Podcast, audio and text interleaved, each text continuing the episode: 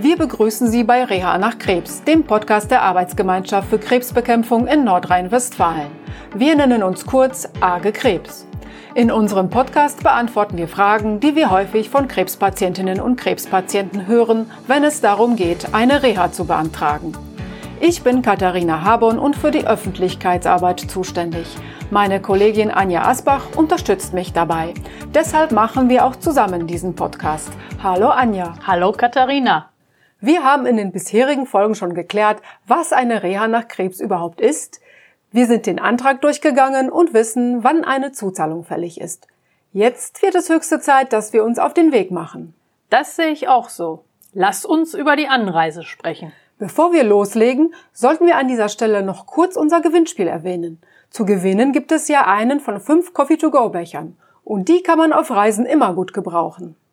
Die Auflösung ist wirklich nicht schwer, liebe Zuhörerinnen und Zuhörer. Sie müssen nur gut aufpassen, dann schnappen Sie die Antworten auf unsere Fragen schon auf. Und wie lauten die Fragen? Die erste lautet, wie hoch ist die Reisekostenpauschale bei Anreise mit dem Auto? Und die zweite Frage ist, wie lange dauert der Gepäckversand, wenn Bahnreisende ihre Koffer aufgeben? Sobald Sie die Antworten wissen, schicken Sie sie uns einfach per E-Mail mit dem Betreff Gewinnspiel. Die Adresse finden Sie in der Podcast-Beschreibung. Und jetzt kommen wir zur Anreise.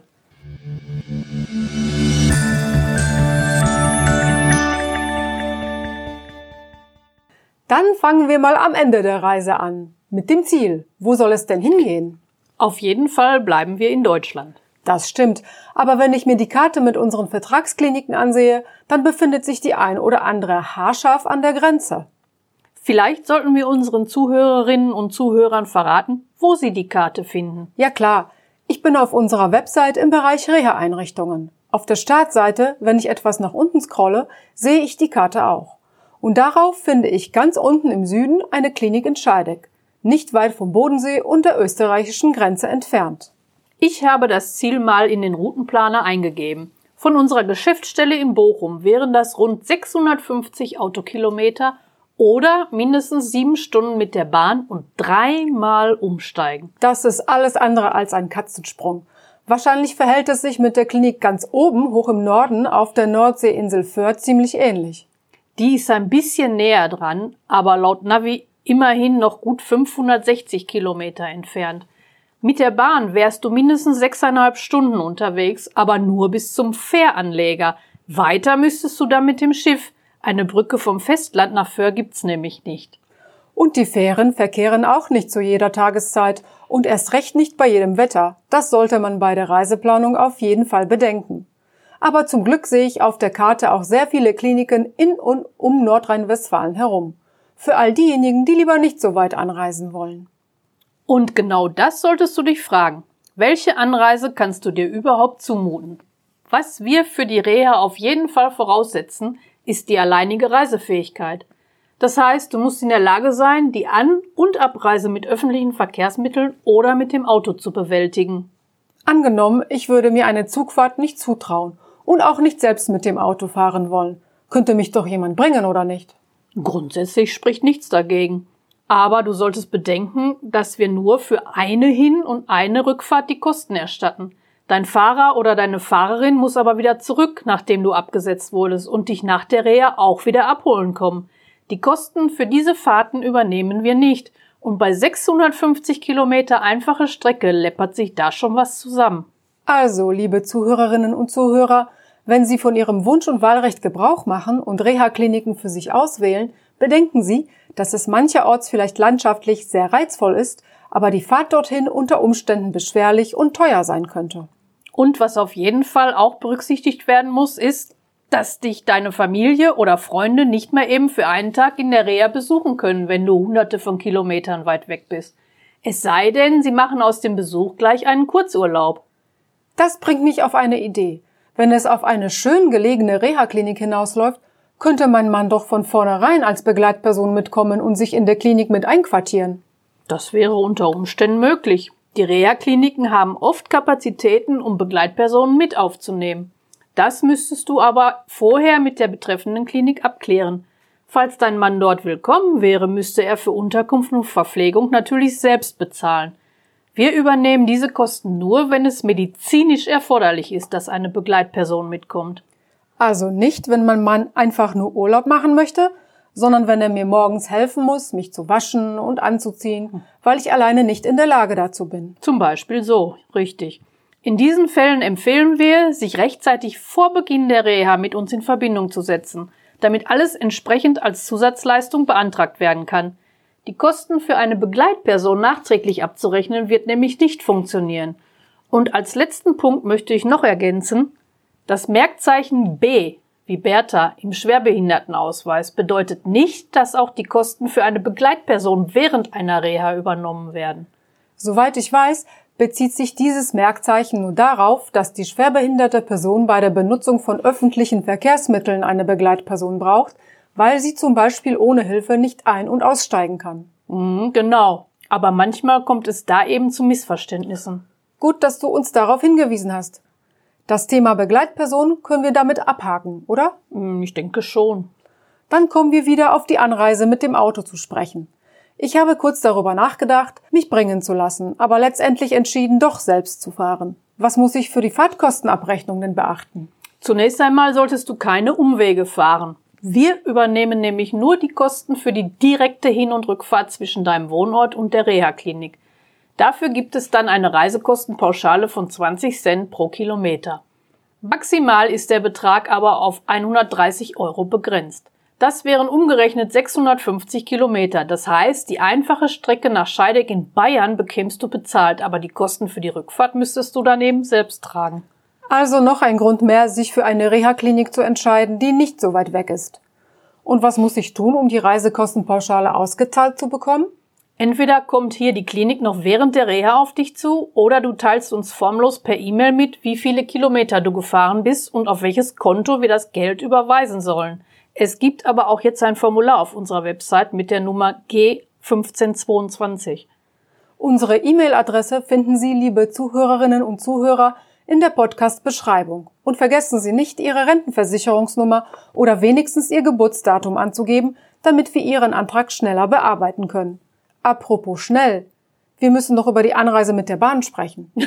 Dass du bei schnell an die Bahn denken musst, kann ich nicht ganz nachvollziehen.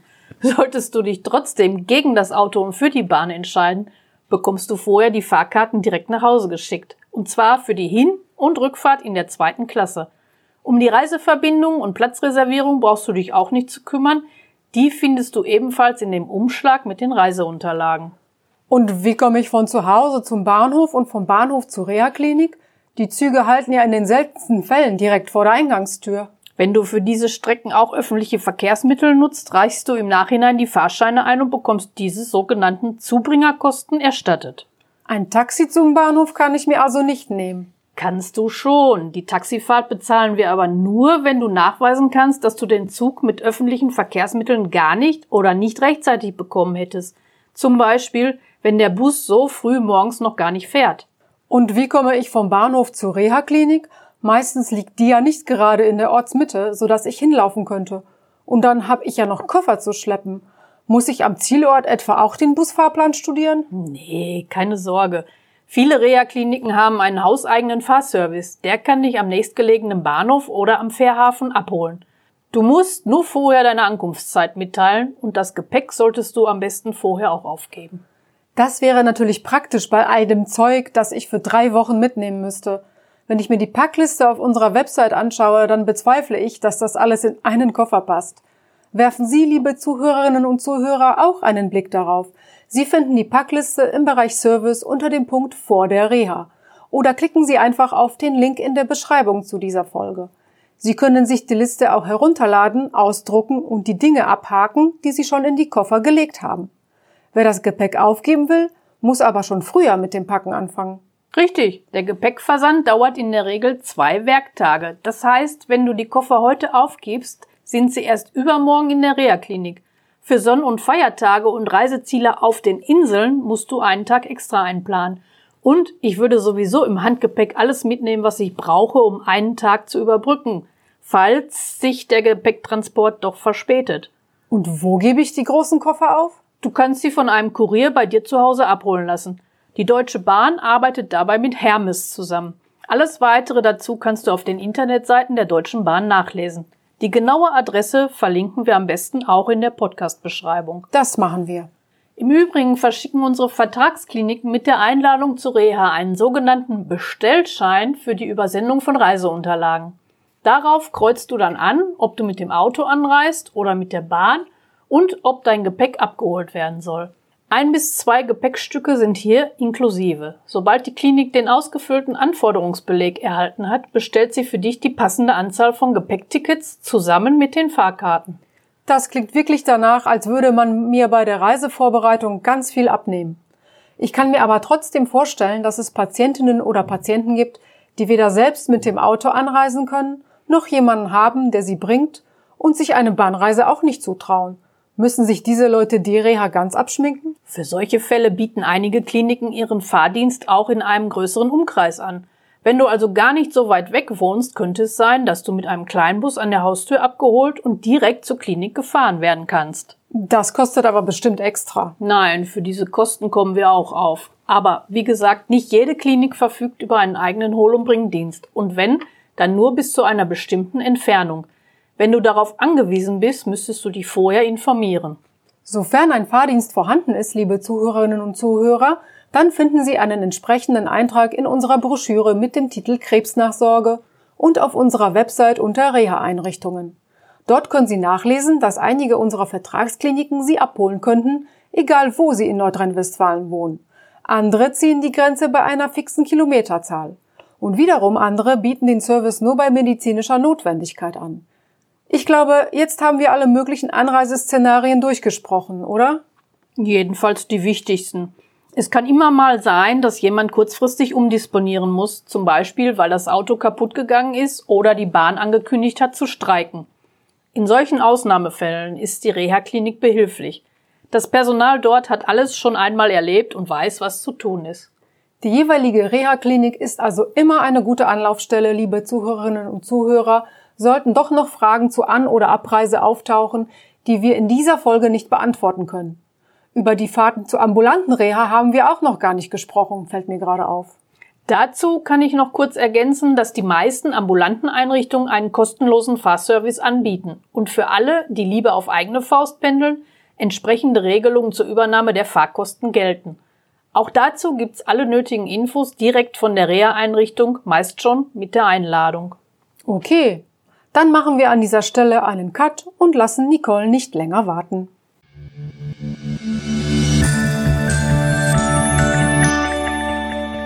Hallo Nicole. Hallo Katharina.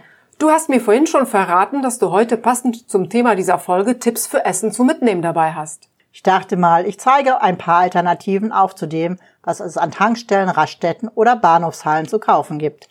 Besonders gesund und ausgewogen ist das Angebot dort wahrscheinlich nicht, wenn ich an all die Regale voller Süßigkeiten und Theken mit süßem Gebäck denke oder die üblichen Fastfood-Ketten. Das stimmt im Großen und Ganzen. Ich bin ja auch oft unterwegs, um unsere Vertragskliniken zu besuchen.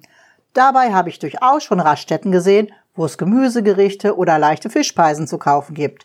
Auch frisch gepresste Säfte, Obst und Joghurt wird manchmal angeboten, aber darauf verlassen würde ich mich nicht. Ja, und teuer ist ein Apfel an der Tanke bestimmt auch. Davon kannst du ausgehen. Also lieber den Apfel von zu Hause mitnehmen. Definitiv. Dann kannst du auch sicher sein, dass er gewaschen ist.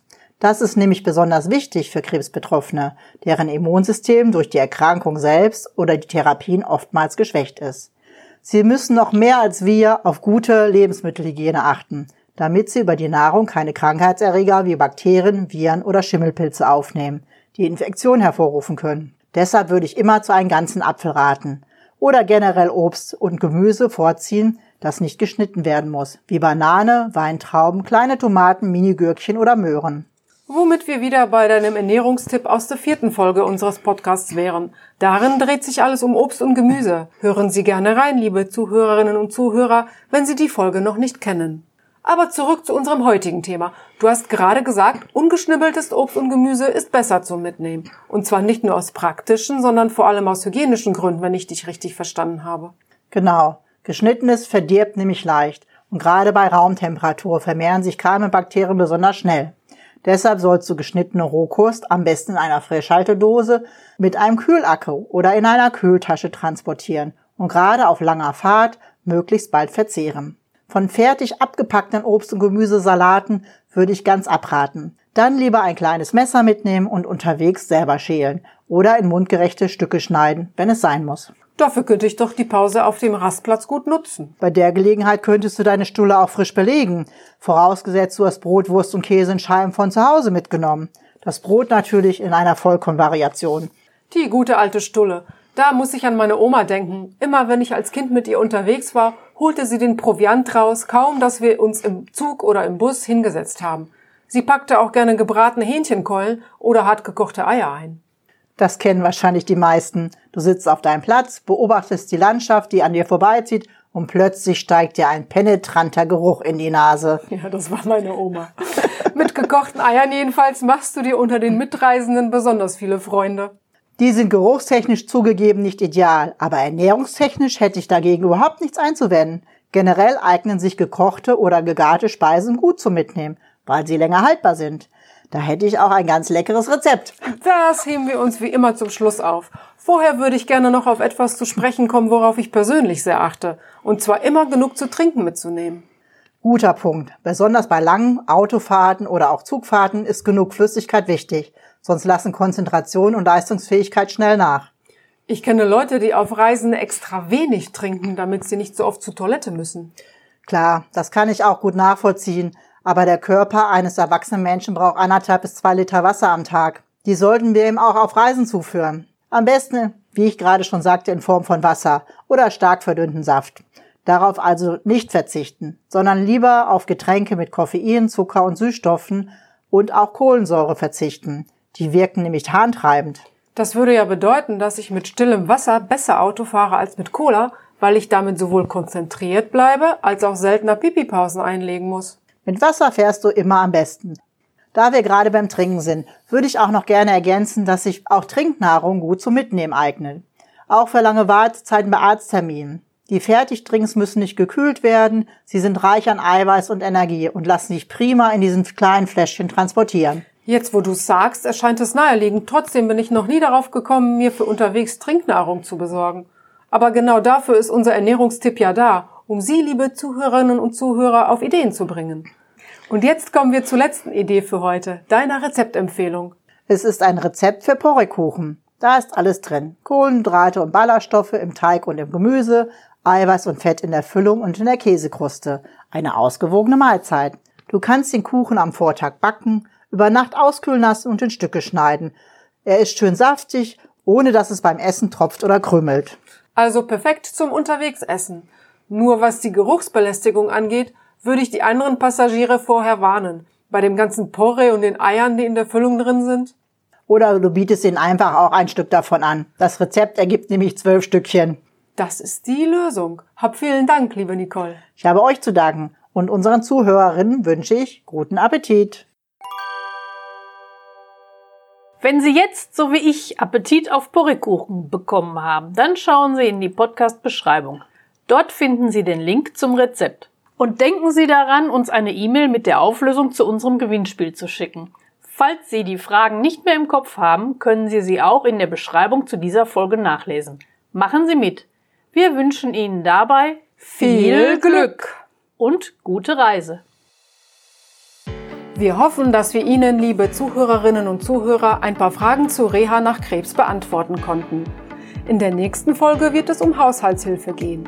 Die Folge erscheint nächsten Monat. Bis dahin laden wir Sie ein, unsere Internetseiten zu besuchen. Dort finden Sie alles zum Nachlesen. Sie können auch unsere Kolleginnen am Servicetelefon anrufen. Die Kontaktdaten finden Sie in der Podcast-Beschreibung. Wir sind Katharina Habon und Anja Asbach. Wir wünschen Ihnen alles Gute und sagen bis zur nächsten Folge von Reha nach Krebs, dem Podcast der Arbeitsgemeinschaft für Krebsbekämpfung. Tschüss!